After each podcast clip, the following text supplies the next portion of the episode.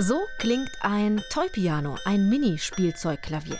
Eines der Lieblingsinstrumente des amerikanischen Komponisten John Cage. Aber erstmal hallo und herzlich willkommen zu unserem Podcast Zoom, Musikgeschichte und was sonst geschah.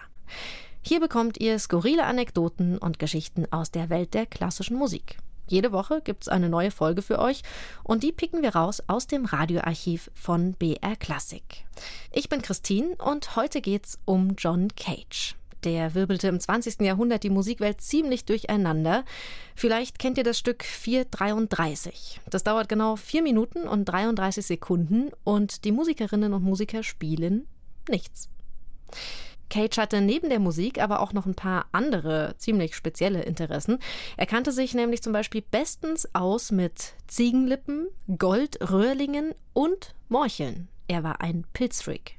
Und damit wünsche ich euch viel Spaß beim Hören.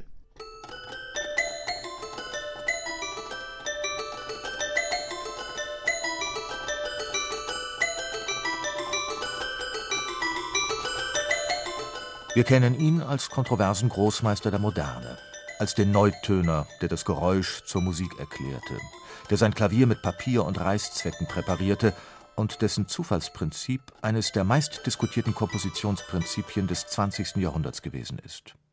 Für die einen galt er als Schreckgespenst und antibourgeoiser Provokateur, für die anderen als ein sensibler Visionär und revolutionärer Klangpoet, der die ästhetischen Krusten der spätromantischen Konvention aufbrach. Die Jahrhundertfigur John Cage war in vieler Hinsicht bemerkenswert, nicht nur in musikalischer. Denn neben dem Komponieren hatte der Amerikaner eine weitere Leidenschaft, mit der er in der Lage war, Ungewöhnliches zu leisten. Die Mykologie, auf Deutsch die Pilzkunde. Als Mykologe besaß John Cage ein Fachwissen, das selbst einem berufsmäßigen Botaniker alle Ehre gemacht hätte. Diese Pilzkenntnis war dem Komponisten immer wieder von großem Nutzen. Natürlich ist es von Nutzen, so ließe sich einwenden, wenn man beim Schwammerlsuchen einen Wiesenchampignon von einem Knollenblätterpilz unterscheiden kann. Kann sein, aber im Fall von John Cage war dieser Nutzen von ganz besonderer Art.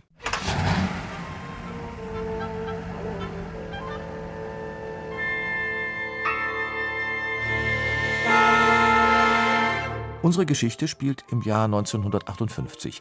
John Cage hält sich für mehrere Monate im italienischen Mailand auf, um in den Studios der RAI seine elektronische Studie Fontana Mix zu realisieren. Ihn begleitet sein Lebensgefährte, der Choreograf und Tänzer Merce Cunningham. Seit Mitte der 40er Jahre ist Cage der musikalische Leiter der Balletttruppe seines Freundes, der selbst ein international renommierter Künstler ist. Die Werke, die das Paar Cage-Cunningham zusammen auf die Bühne bringt, zählen zu den spektakulärsten und skandalträchtigsten, die das Tanztheater dieser Zeit zu bieten hat.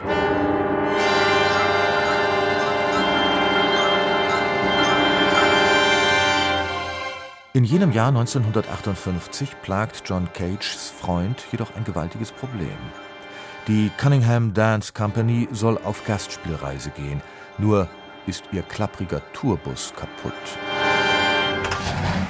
Kolbenfresser, Motorschaden. Nichts zu machen, der Wagen fährt nicht mehr. Ohne Bus keine Auftritte, ohne Auftritte kein Geld. Cunningham ist verzweifelt. Die rettende Idee kommt John Cage beim Fernsehschauen. Lascio o Radoppia heißt die Lösung. Lascio o Radoppia ist ein populäres TV-Quiz, die Italo-Variante des deutschen Alles oder Nichts, bei dem sich wagemutige Kandidaten einem ausgewählten Wissensgebiet stellen. Die Fragen sind schwer und fachspezifisch. Eine falsche Antwort und du bist draußen. Schaffst du es bis zum Finalsieg, dann winkt eine bedeutende Geldsumme. John Cage meldet sich als Pilzfachmann und wird angenommen. Und so erlebt das italienische Primetime-Publikum, wie ein amerikanischer Avantgarde-Komponist zum Quiz-Star wird. Nach fünf spannenden Runden und vielen kniffligen Fragen über Morchel und Pfifferling ist John Cage am Ziel. Er gewinnt sagenhafte sechs Millionen Lire, mit denen er der Cunningham Dance Company einen neuen Tourbus spendieren kann.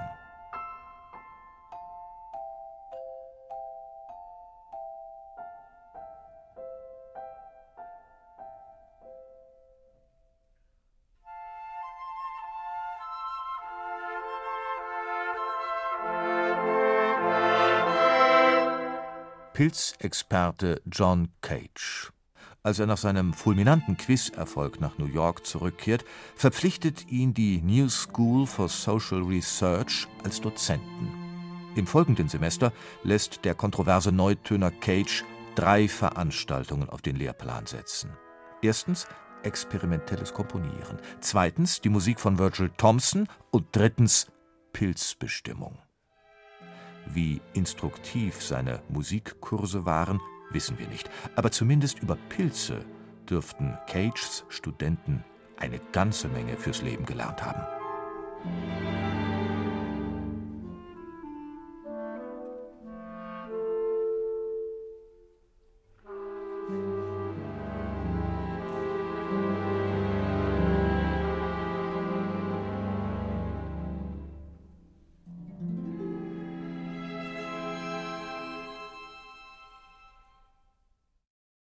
John Cage, ein großer Pilzkenner, der damit sogar mal ein Quiz gewonnen hat und der in seinen Vorlesungen zur musikalischen Avantgarde auch immer so ein bisschen Pilzkunde untergebracht hat.